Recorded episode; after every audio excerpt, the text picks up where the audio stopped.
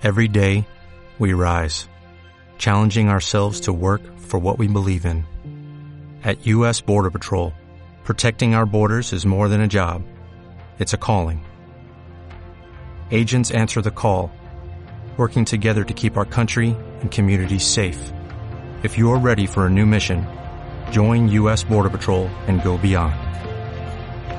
Learn more at cbp.gov/careers. Amigas, oyentas, escuchariado en general, soy Barbie Japuta. Bienvenidas al podcast sobre el único feminismo sensato que existe, el radical.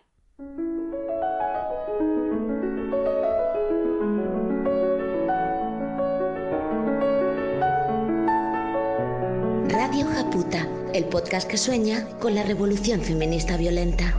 Venimos armadas, habidas de lágrimas, hartas de correr y de contárselo a la almohadera callar. Escuchad el grito, un mensaje claro a cerebros más bien básicos. Somos la justicia, la venganza y existimos. Sucias, mancilladas y Bienvenidas, primas, a esta vuestra radio violentita de confianza. ¿Cómo estáis?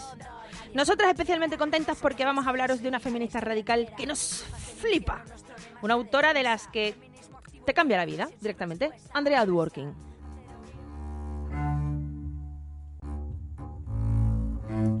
Andrea Dworkin nació en Nueva Jersey en 1946, en el seno de una familia judía. El compromiso político le vino de familia, sobre todo por parte de su padre, un profesor socialista, y desde muy joven empezó a participar en movilizaciones a favor del aborto y de la contracepción, eh, por supuesto, en contra de la guerra de Vietnam. En una de estas protestas, en 1965, fue detenida e internada en una cárcel de mujeres donde sufrió un trato vejatorio por parte de los médicos, hecho que más tarde denunciaría públicamente.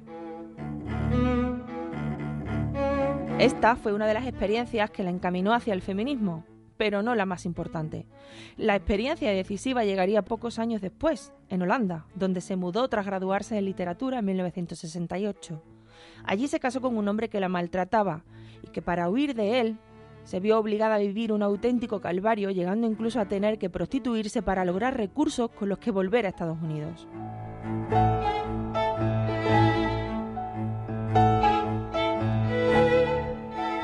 En este contexto, Andrea encontró la ayuda de algunas feministas y entró en contacto con los textos de las pioneras de la segunda ola.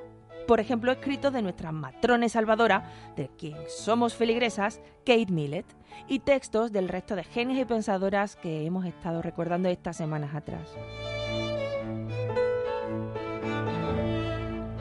Cuando por fin consiguió regresar a Nueva York en 1972, su compromiso feminista ya era muy firme. Dos años después incluso publicaría su primer libro sobre teoría feminista, Odiando a la mujer, en el que analiza cómo la ideología patriarcal y la idea de subordinación de las mujeres impregna todos los artefactos de nuestra cultura, desde los cuentos infantiles hasta el porno.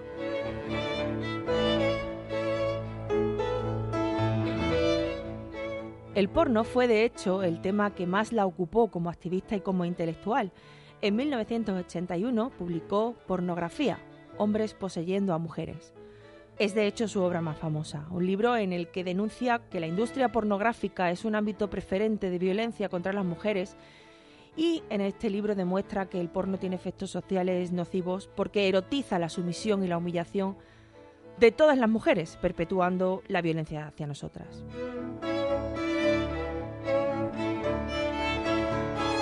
Andrea participó en muchas iniciativas contra la pornografía en Estados Unidos, a menudo en colaboración con otra feminista muy conocida, Catherine McKinnon. Intentaron, por ejemplo, promover reformas legales para frenar los abusos en la industria del porno y limitar su visibilidad, aunque no tuvieron mucho éxito porque realmente había y hay muchos intereses en el mantenimiento de la industria pornográfica. Andrea escribió multitud de libros, incluidas varias novelas y unas memorias, pero solo voy a mencionar aquí dos obras más. Mujeres de Derechas, de 1983, y El Coito, de 1987. En el primero analiza por qué muchas mujeres se ven atraídas por discursos conservadores que van contra su propia emancipación. Concluye que es clave el miedo que el patriarcado nos mete en el cuerpo a las mujeres, que nos puede llevar a renunciar a cierto grado de libertad a cambio de obtener la protección de los varones. En Intercourse, el libro sobre el coito, explica cómo el sexo heterosexual oprime y cómo está impregnado de una ideología de posesión y dominación sobre las mujeres, especialmente el acto de la penetración, que culturalmente se presenta además como la práctica sexual normativa por excelencia. Este texto fue muy mal interpretado, llegándose a acusar a Andrea de defender que todo el sexo es violación, a pesar de que ella misma denunció muchas veces que esta lectura era incorrecta.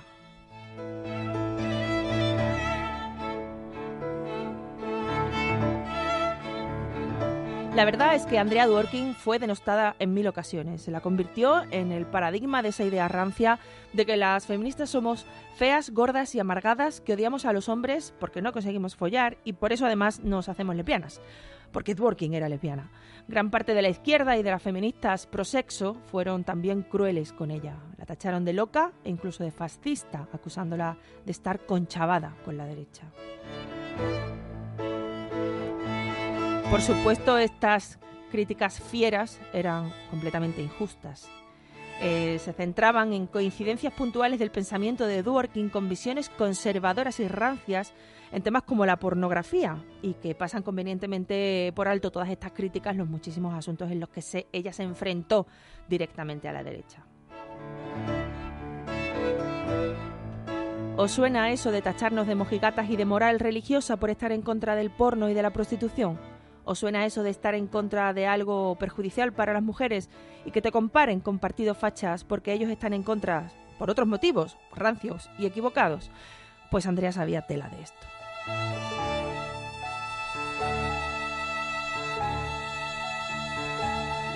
Después de muchos problemas de salud, Andrea Dworkin falleció en 2005 con solo 58 años de un fallo cardíaco. Últimamente su figura se ha rehabilitado mucho y hay mucha gente que empieza a ver que sus análisis fueron bastante certeros. Su libro, por ejemplo, Mujeres de Derechas, ayuda a entender ahora parte del fenómeno Trump. Las posturas sobre los abusos sexuales que defendió en multitud de artículos y discursos se han revalorizado a raíz del movimiento MeToo.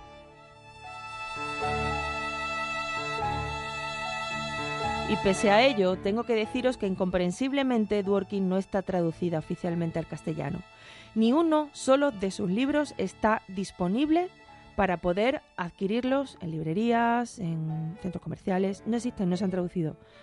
Solo podéis encontrar alguna traducción parcial hecha por compañeras traductoras voluntarias en Internet, pero poco más.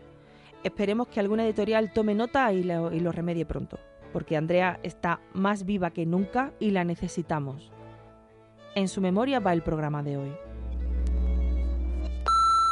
Nada, te quería contar una cosa. Mando este audio para que esto llegue a más gente. A mí me explotó un poco la cabeza cuando me lo contó. Mira que no puedo. No os quedéis calladas. Oírte, oíros, equipazo. Y primas es pura vida. La radio siempre es ajena para nosotras. Vos hiciste que la radio sea nuestra y eso no, no importa, lo que hagas luego.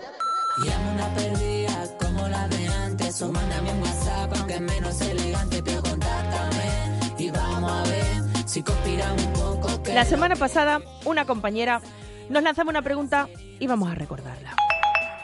Quería hacer una pregunta a las compis feministas que son heterosexuales. ¿Vuestras parejas son de verdad aliadas feministas o son machiprogres, pero hacéis la vista gorda con sus machiruladas? Las respuestas no se han hecho esperar. Hemos recibido, de hecho, muchas. Pero no tenemos tiempo para escucharlas todas, así que hemos hecho este remix.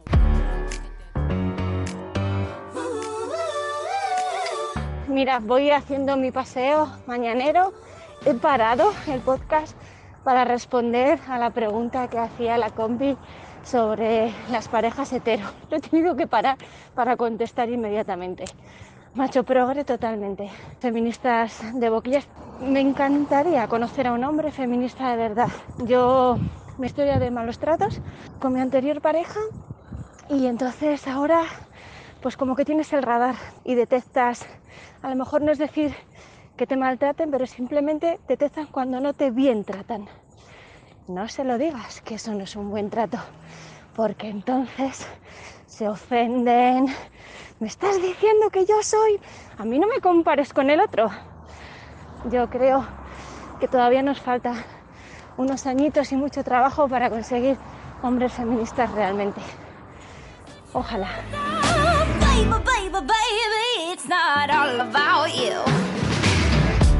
En el caso de mi novio no le llamo aliado porque no es activista por los derechos de las mujeres como otros sí han sido. Pero yo sí lo educo en el día a día, pues vivimos juntos. Le hago leer artículos o vemos videos, testimonios, series de contenido feminista. Vamos, radical. Él no hace chistes machistas o comportamientos de ese tipo porque desde que iniciamos nuestra relación hace casi un año y medio, él sabe que soy Ratfen y los pocos deslices que tuvo, los tuvo al inicio cuando faltaba mucha conciencia de su parte y por supuesto siempre hubo consecuencias. Entonces, después de todas estas cosas, él ha decidido siempre seguir conmigo y siempre que le puse freno de mano.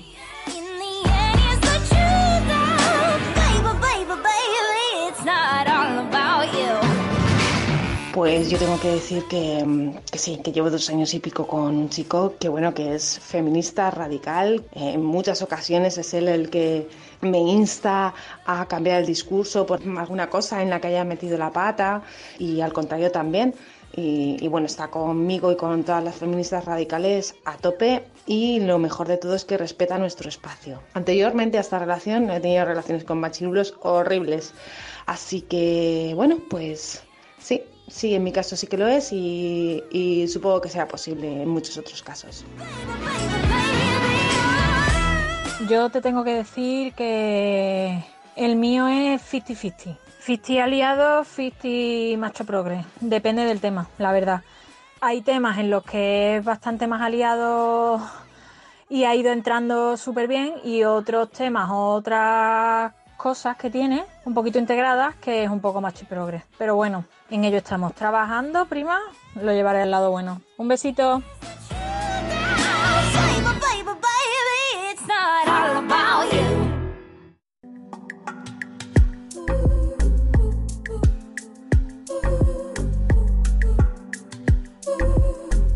Me quedo con la compi que dice que para ser aliado hace falta ser activista. El activismo de los hombres dentro del feminismo tiene que ser en sus propios espacios y siempre hacia otros hombres. Allí donde no llegamos nosotras. Allí donde tienen voz y voto porque son hombres. Donde son escuchados, pues porque son hombres a sus amigos, en esos grupos de WhatsApp que ponen a cerrado, en redes para combatir los mensajes misóginos de otros hombres, en sus trabajos, en sus clases, en casa, repartiendo las tareas y los cuidados, en su tiempo libre, leyendo autoras y empapándose de ellas, recomendando lecturas y autoras feministas a otros hombres. Quizás tengamos que empezar a diferenciar entre aliados y hombres simple y llanamente decentes, que no es lo mismo.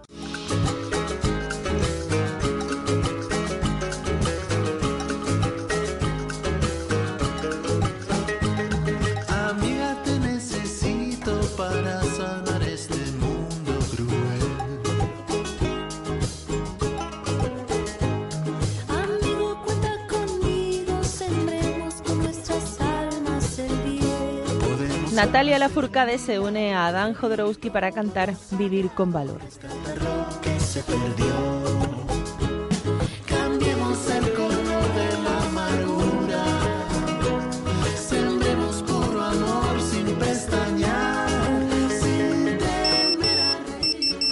Hola compañeras, mi reflexión es sobre los padres abandónicos. Desaparecen de la vida de sus hijos o sus hijas y se quedan tan panchos. O sea, ¿cómo pueden vivir tranquilos, levantarse y no pensar en sus hijos? Es que yo, o sea, no lo entiendo. El padre de mi hija que tiene cinco años, desapareció cuando ya tenía tres. Y pasó de decir, ay, mi niña, qué guapa, o sea, a desaparecer. No contestar mensajes, no contestar llamadas. Le envías fotos a la niña y es que ni contesta. Y, no sé, es que, es que no me cabe en la cabeza, no sé, no sé. Eso me trae muy loca. ¿Qué opináis vosotras? Venga, compis, un beso.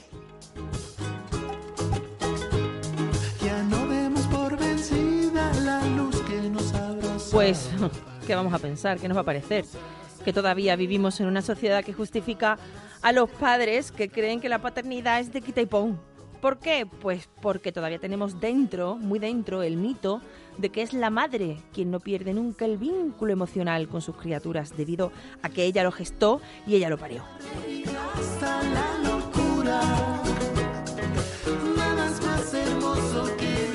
Hay mucho mito, mucho mito. Os recomiendo el documental de Netflix Bebés, donde se desmonta un montón de mierda patriarcal.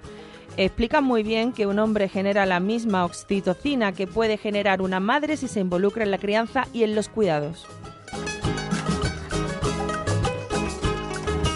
El problema siempre ha sido que, por regla general, no se involucran, ya que culturalmente se les reconoce como el proveedor, el que sale a trabajar para poder alimentar a la familia, como si estuviéramos aún en cuevas, como si la mujer no estuviera en el mundo laboral siquiera. Hasta tal punto se sigue viendo así, que son las mujeres las que reducen sus jornadas laborales para rascar tiempo que dedicarle a las criaturas, o directamente dejan sus trabajos no el hombre, cuyo trabajo y jornada son intocables. Esto acaba generando también una dependencia económica masiva de las mujeres hacia los hombres.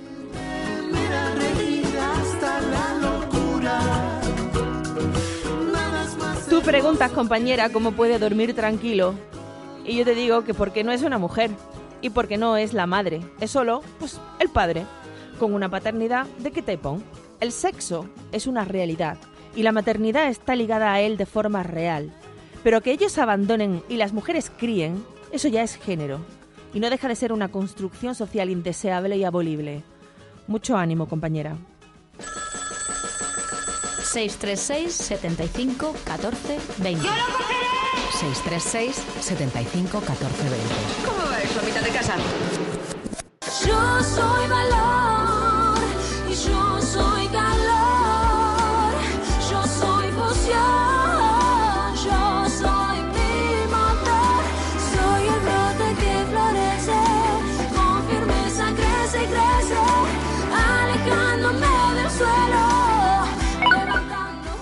Hacer un llamamiento a todas las traductoras feministas que hay en la sala porque me parece un proyecto muy bonito el de traducir libros feministas que no están todavía traducidos al castellano.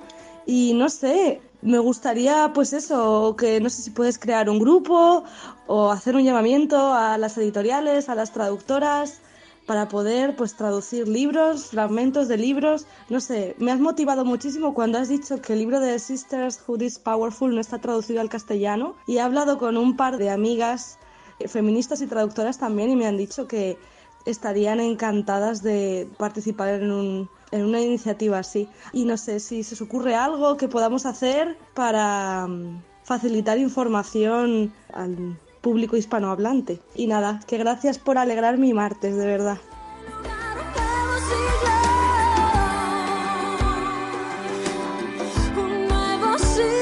Pues esta compañera ya está trabajando codo con codo con el resto de compis de uno de los grupos de WhatsApp de Radio Japuta, el de traductoras. Ya somos unas 900 mujeres repartidas en más de 100 grupos. No hay quien nos pare, primas. Y sube, sube, sube. Y sus raíces danzan hasta. Quería decirle a la prima que trabaja en una escuela de arte y que le da a sus alumnos referentes a sus alumnas, referentes femeninos. Me gustaría decirle que me ha inspirado. Yo también soy profesora de imagen y sonido, siempre he pensado y siempre les digo y les comento directoras y demás, pero el grueso de mis ejemplos de narrativa audiovisual siempre son hombres y películas de hombres. Claro, normalmente mis alumnas no saben nada de cine. Pienso que es importantísimo que conozcan a los clásicos y demás. Pero para el próximo curso voy a trabajar en cambiar estos referentes. No voy a poder hacer que todos sean de mujeres, yo creo que no. Hombre, si alguna me da alguna pista de cómo hacerlo, pero yo creo que no. Pero voy a ampliarlo mucho. Radio Japuta te escucha, te da voz, te lleva a las casas de la gente, te lleva a otras ciudades y países, te inspira y te cambia la vida. Habla, mándanos un audio, muchos, todos, porque siempre os están escuchando mujeres que en ese momento os están necesitando fuerte.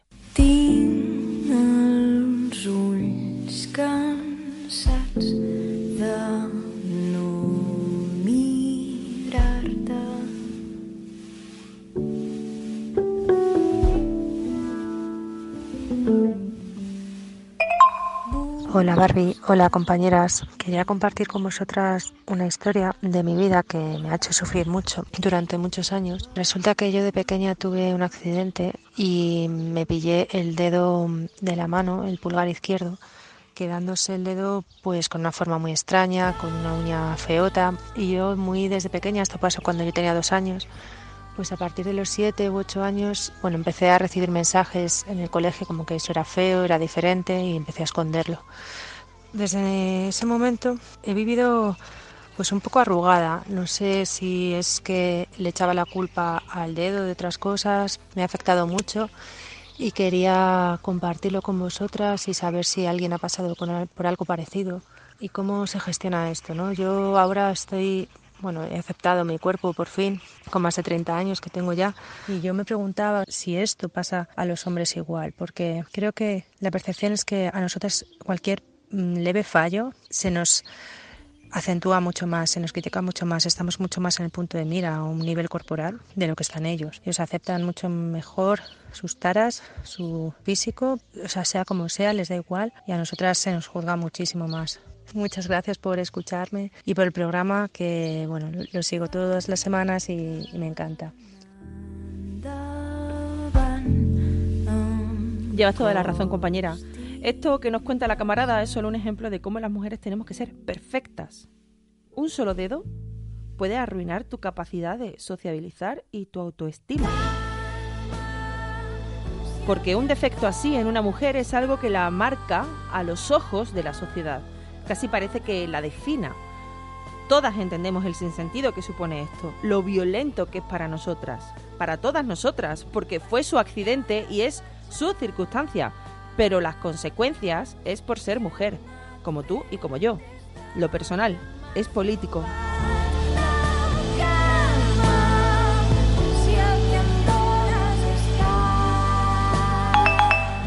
Para ponerte en contexto, mis padres están separados desde que yo tengo 8 años y desde que mi hermana tenía 14. Mi padre desde pequeñas le pegaba palizas a mi hermana. Bueno, nunca se ha responsabilizado. Pero es que además mi padre tiene problemas de alcohol. Pero bueno, es que además de eso yo después, con 12 años, sufrí una violación. Mi madre puso al tanto a mi padre.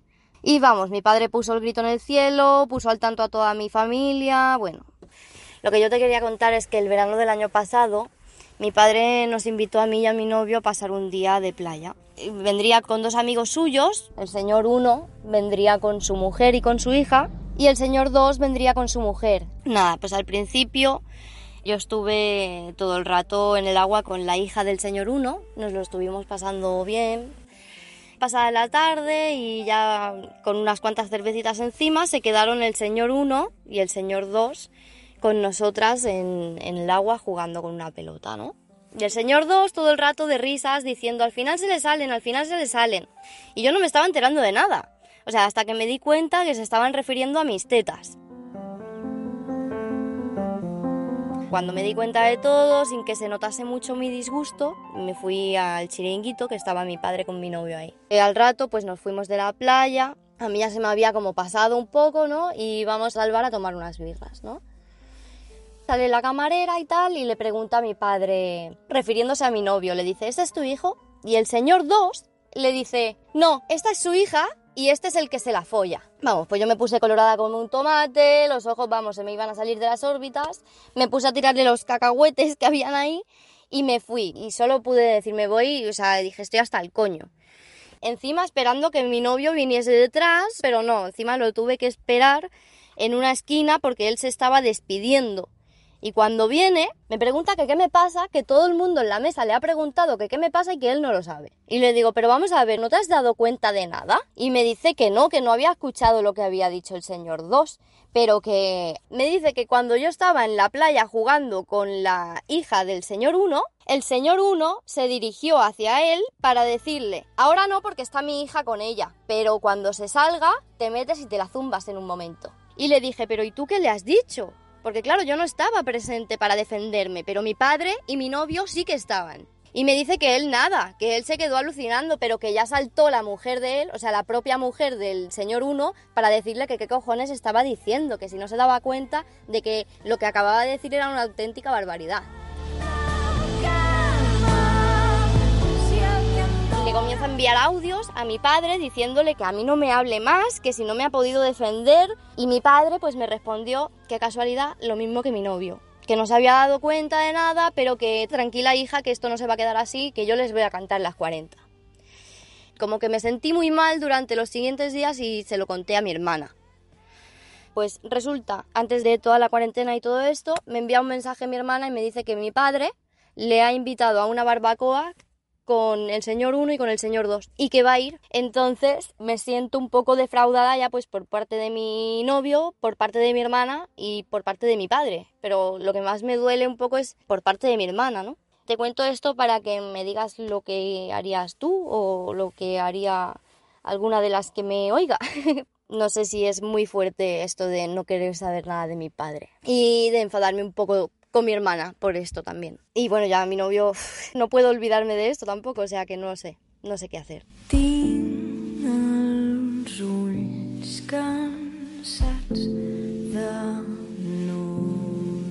Compi, lo primero, gracias por contárnoslo y siento mucho que hayas pasado por ahí. Teniendo eso de base, vamos, que te has quedado sola con tus rarezas tus rarezas, porque claro, son cosillas tuyas, vaya, cosas de exagerada y es más de histérica, ¿no? El cuento de siempre, ese cuento repetido que acabamos viviendo a solas, con todo lo que eso conlleva para nuestro autoestima y nuestro estado anímico.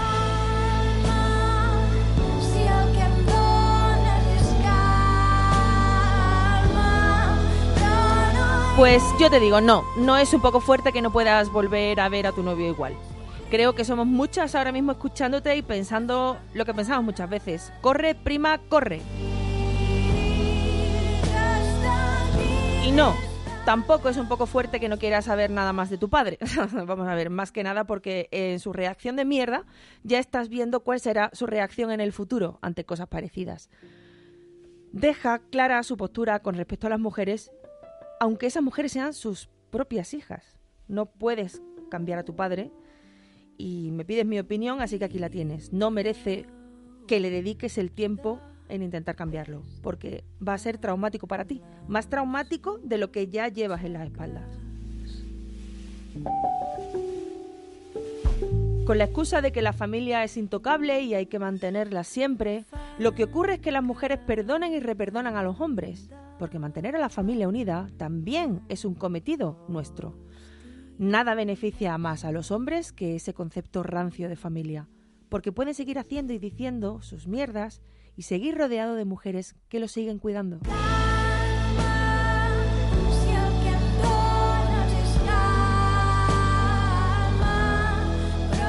Así que, compi, desde aquí apoyamos cualquier cosa que decidas hacer. Y no estás sola. Busca y rodéate de personas que sepan ver la gravedad y la violencia en las mismas cosas que tú. Somos Legión.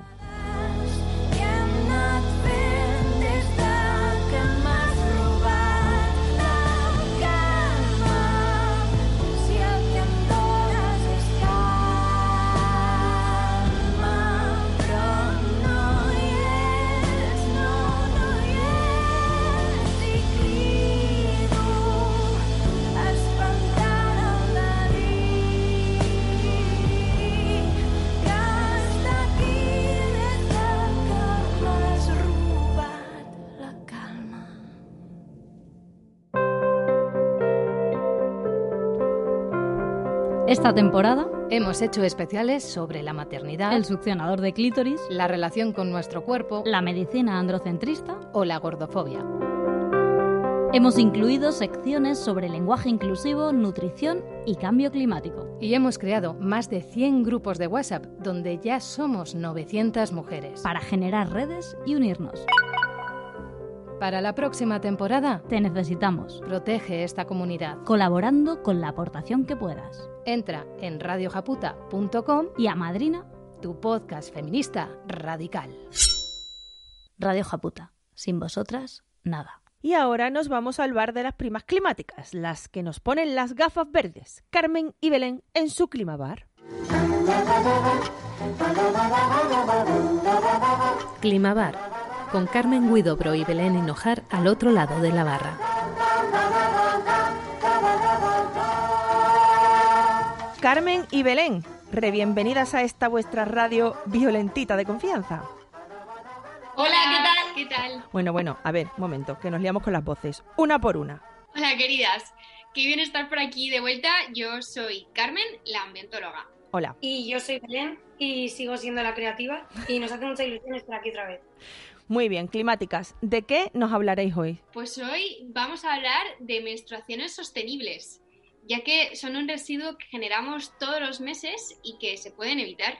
Vamos a ver una cosa. ¿Han inventado algo para no sangrar, primas? No, no, no va por ahí, te comento. Bueno, lo primero de todo, le queremos dedicar el programa a un ente que muchas de nosotras hemos tenido el privilegio de encontrarnos en nuestro camino. Es ese, tapo- ese tampón que flota libre en el mar, se acerca a ti en la playa silenciosamente, como si fuese la película de tiburón.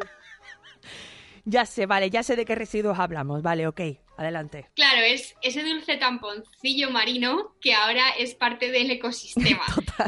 Y es raro que en las pelis de tiburón o buscando a Nemo no apareciese ningún tampón porque es que le habría dado realismo. Disney, sabéis, siempre protegiendo a las niñas de lo inocuo ¿eh? y exponiéndolas al veneno. Cero sorpresas.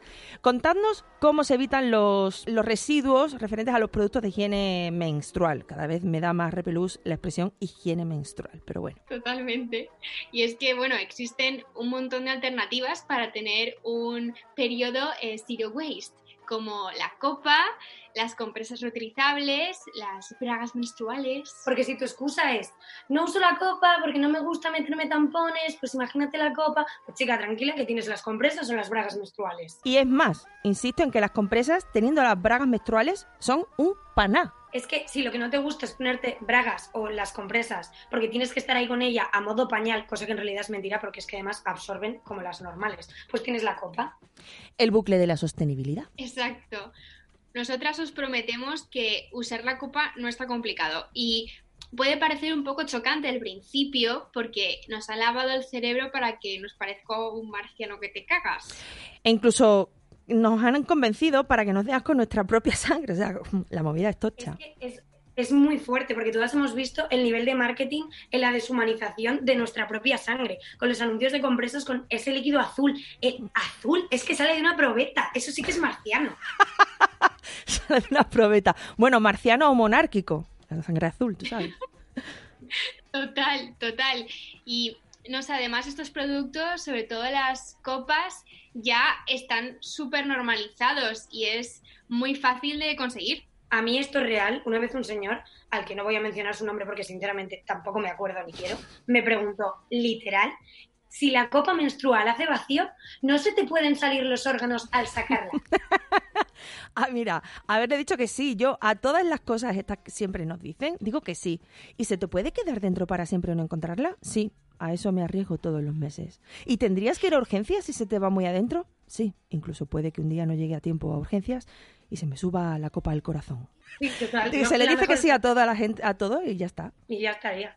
Bueno, nosotros vamos al lío, a lo que nos gusta, al traumita, a, a los datos, a las ganas de llorar. Vamos a las ganas de llorar. Y aquí ya eh, entra la ambientóloga a haceros llorar un poco, eh, porque el 90% de los materiales que forman las compresas son plásticos. Y vale, de los tampones es Un momento, un momento, 6%. plástico. De ahí viene el frufru que todas escuchamos cuando llevábamos compresas. Yo cuando llevaba compresas escuchaba el frufru y pensaba que todo el mundo escuchaba el frufru. ¿Cómo no va a hacer frufru al andar? Si es plástico. Continúa, compañera. Pues, pues los tampones tienen menos, ¿no? Un 6%, pero aún así eh, sigue sin ser cero, que sería lo ideal. Y bueno, aunque los aplicadores son productos de plástico que nos dicen que podemos tirar al contenedor amarillo y reciclar, siempre acaban siendo descartados por tema sanitario. Pues lo que está pasando ahora con las mascarillas, por ejemplo, que con el COVID este no se tira a la general, pues lo mismo. Una duda. Cuando tú echas el tampón al contenedor amarillo, no sirve de nada. O sea, el, el, el- perdón, el, los aplicadores de los tampones al contenedor amarillo, en realidad, no, hay que tirar el orgánico, porque no, lo descartan por, por cosas sanitarias. O sea, lo que es el, el envase se tira al plástico, El pero muchas sí. veces recicla. Claro, porque eso ha tocado, pues ya sabes, entonces pues... O sea, que no se puede reciclar ese plástico, que es que no, no tenemos ni esa excusa a nivel moral, vale. Claro, es que hay muchos plásticos que nosotros pensamos que al tirar al contenedor como que todo se recicla y es toda una maravilla y fantasía, pero muchos plásticos no se reciclan, por eso vienen como nombrecitos de plásticos debajo de, de que las botellas y tal, porque no todos son reciclables, Ah. ahí está el engaño. Madre mía, qué de cosas. Esto debería yo saberlo ya a lo mejor. Eh, pues nada, hemos estado haciendo cuentas sobre este maravilloso mundo de los tampones y las compresas y hemos descubierto que en dos años de tu vida utilizas unas 528 compresas o tampones de media. Y la vida útil de una, de una copa menstrual es de 10 años. Entonces, haced las cuentas a ver si os sale rentable o no invertir en estos productos. Teniendo en cuenta que eh, si en dos años una sola mujer usa 528, 528 compresas o tampones y que menstruamos durante décadas, eh, estamos hablando de muchísimo dinero y de, y de bastante impacto a nivel medioambiental, claro. Claro, porque todo eso son residuos, como estábamos hablando antes. Y lo que ha salido justo en nuestra conversación, que es que si tenemos en cuenta que en España se recicla menos del 30% de los, de los plásticos, de los envases que tiramos, pues es que vamos como el culo. y además, que pensando que en 2050 va a haber más plásticos que peces en el océano, o sea, esto está súper medido ya, Madre pues imagínate cuántos de esos van a ser compresas y tampones. Señores de Pixar, por favor, una película de esto. Queremos historias reales. Estoy contaminando story. Perdón, que Y me ría de que mis no propias solo cosas. la- Sí, dime. Perdón. Y además es que no es solo la cantidad de residuos que se genera, es también el tema de, de la panojita, los lereles, los eurillos, lo que nos interesa. Aro, aro, Que aro. como muchas sabréis, en muchos países los productos como compresas y tampones tienen el IVA más alto, como los productos de lujo, porque es que es lo mismo comer caviar que tener la regla. Obvio. Y en España, por suerte, esto ya no pasa, ¿vale? Porque desde hace dos años cambiamos del 10% al 4%, menos mal. Pero hay muchos países que esto pues sigue sin cambiar, ¿no? Que siguen como nosotras Así antes, que, sí. justo, hemos hecho otro cálculo que nos hemos levantado muy matemáticas hoy y mm, vamos a ver qué cuesta un paquete de compresas de media, bueno, compresas o tampones al mes en comparación con lo que cuesta la copa menstrual. Vamos a ponernos en una marca de las que hacen anuncios, las que tienen dinero. Esos son como 4 euros por paquete, tirando por lo bajo. Y teniendo en cuenta que tienes que comprarte 12 al año, más o menos, no vamos a ponernos a contar las de noche porque esto ya es una movida. Sí. Entonces, son como unos 48 euros al año. Y hemos dicho que la vida útil de una copa menstrual son 10 años, más o menos. O sea que estaríamos gastando como unos 500 euros. Pero una copa menstrual en Internet son 20. 20 que euros, yo esto- 20 euros para 10 años. A mí la mía me duró más, ¿eh? Exacto, vamos a dejar esto por aquí. Vamos a dejar ¿eh? este dato aquí para que cada uno lo coja y lo abrace como quiera. Seguimos. Y si esto nos genera traumita, tranquilas, que podemos entrar en el maravilloso mundo de los químicos. Esto es la Reglas fiesta verdadera. Esta es la fiesta Total. del terror de verdad. La fantasía, que tu regla huela a brisa marina, a pino, a coto nuevo. Y es que creemos que es el único producto eh, hecho para absorber sangre que tiene un olor sintético, ¿no? O sea, esos cócteles de más de 3.900 químicos, Un momento, sin sentido. un momento. 3.900 químicos tienen los tampones. 3.900 químicos en un tampón. Pregunto, pregunto. y en una compresa. ¿Nos hacen meternos 3.900 químicos por el night? Sin decirnos, es que parece, además, te lo pintan que parece de algodón. Es mentira, no nos estamos metiendo algodón. Nos estamos metiendo casi 4.000 químicos para el cuerpo. Y luego nos dicen que dejemos de fumar. Perdona, seguí, seguí. Y, y- y tanto, y tanto químico que, que nos meten. Y es que, vamos, entre las fantasías que afloran de estos, pues encontramos cáncer, Claro. alergias, irritaciones varias y el famosísimo síndrome del shock tóxico de los tampones. Que vamos, que las tres que salen en el anuncio diciendo que vas a tener cero problemas cuando estés haciendo el pino y la triple voltereta, Sí. Pero no, no te habla de estos problemas, parece ser, ¿no? Así, cada una con sus prioridades. Prioridades económicas, claro. Del shock tóxico no vamos a hablar porque estamos de buen rollo, pero para que no sepa todavía lo que es y tenga ganas de pasar miedo, dadle a Google, por favor. Es importante. Luego hay otra cosa que es que nos fascina, que es la gente que tira las compresas por el váter. A ver, yo no voy a mentir. Yo no voy a mentir. Yo los tampones, el- los tampones lo he hecho. Usarlos y tirarlos por el váter. El aplicador ya, porque eso es recochineo.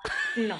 Pero Yo no me he planteado tirar una compresa por el váter en toda mi vida, pero bueno, supongo que hay gente para todo. Pero vamos a ver, yo el tampón, eh, confieso, el tampón a veces que tiras, ¿no? Que tirabas del hilo y para el váter, ¿sabes? Que está mal eso, por lo que entiendo, porque claro, como no es algodón, está mal, claro. Eh, lo de la compresa es que ni lo había oído, o sea, es que ya son ganas de tener que llamar a una fontanera que te desatasque la movida, porque una compresa, eso se empapa, eso es plástico que se empapa y eso tapona, o sea, ya no es ni por el mar, ni por los peces, ni por el nada, ya es porque es que te quedas sin váter, tronca. Vamos a, ¿eh? a poner un poco de seriedad aquí. Yo pido un poco de respeto.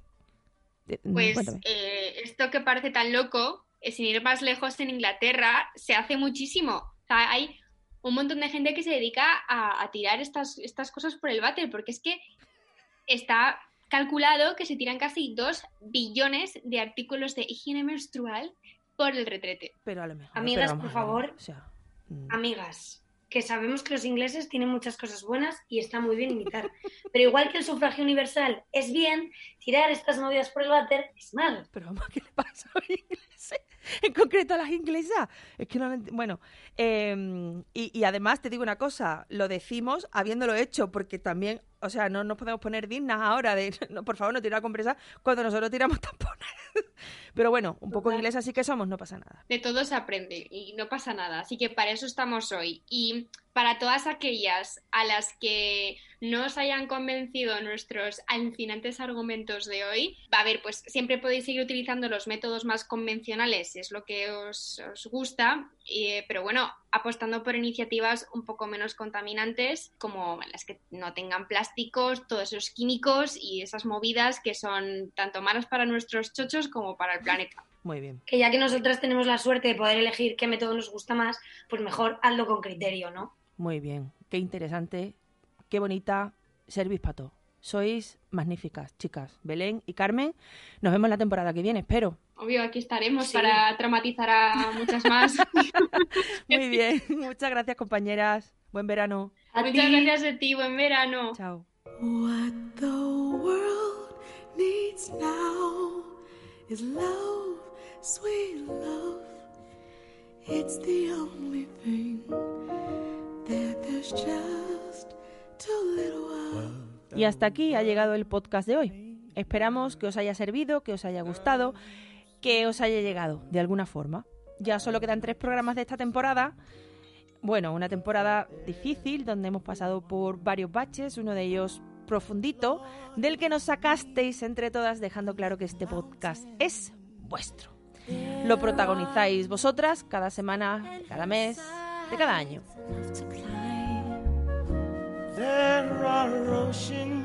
Y antes de que nos demos cuenta, estamos en septiembre con la cuarta temporada ya. ¿Qué sería la segunda temporada como podcast independiente? La segunda temporada financiada por su comunidad. Mm, madre mía, qué nervios. Os necesitamos, compañeras, para sacar la siguiente temporada adelante. Matrocina si quieres, si puedes, difunde y compártenos y que esto llegue a más gente, a más mujeres que puedan estar necesitándonos.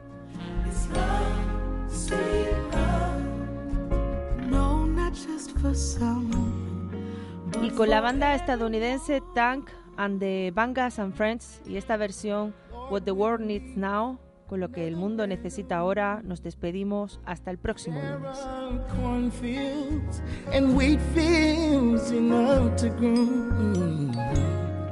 there are sunbeams and moonbeams enough to shine.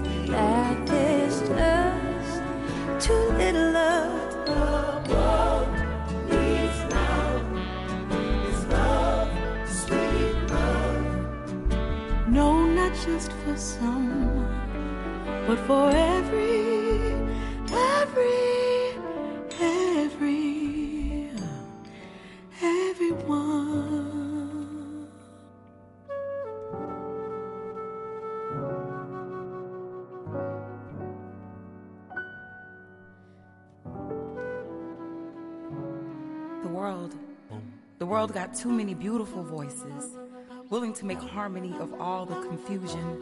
They are far louder than all the bombs and bullets and way too powerful to be muted. There are too many perfect pixels to be seen beyond the screen to be hiding behind computers. Too many beautiful seeds forced into the dirt too soon. What happened to all the late bloomers? Too many rumors of war, but not enough whispering peace. Courageous hearts, brave eyes that see beyond the veil into parts that make us perfect and flawed and holy. And heaven, heaven is somewhere on earth embracing every prayer and piecing petitions. We are a string of love notes singing in harmony, on key, in a voice that may shake, but my God, isn't that what it's like when love creates? There's always a tremble, always motion, even in our stillness. We are going forward. We are moving higher. We are growing bigger. This is where imagination and intuition are guiding forces and where we are free to be love, in love, and loving.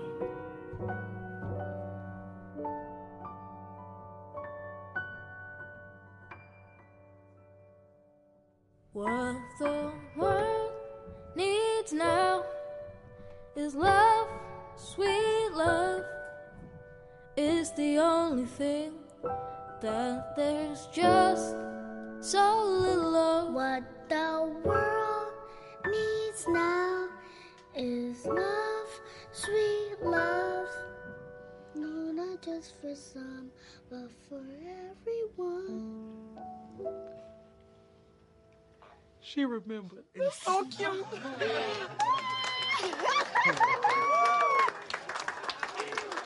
Radio Japuto. Sin vosotras, nada.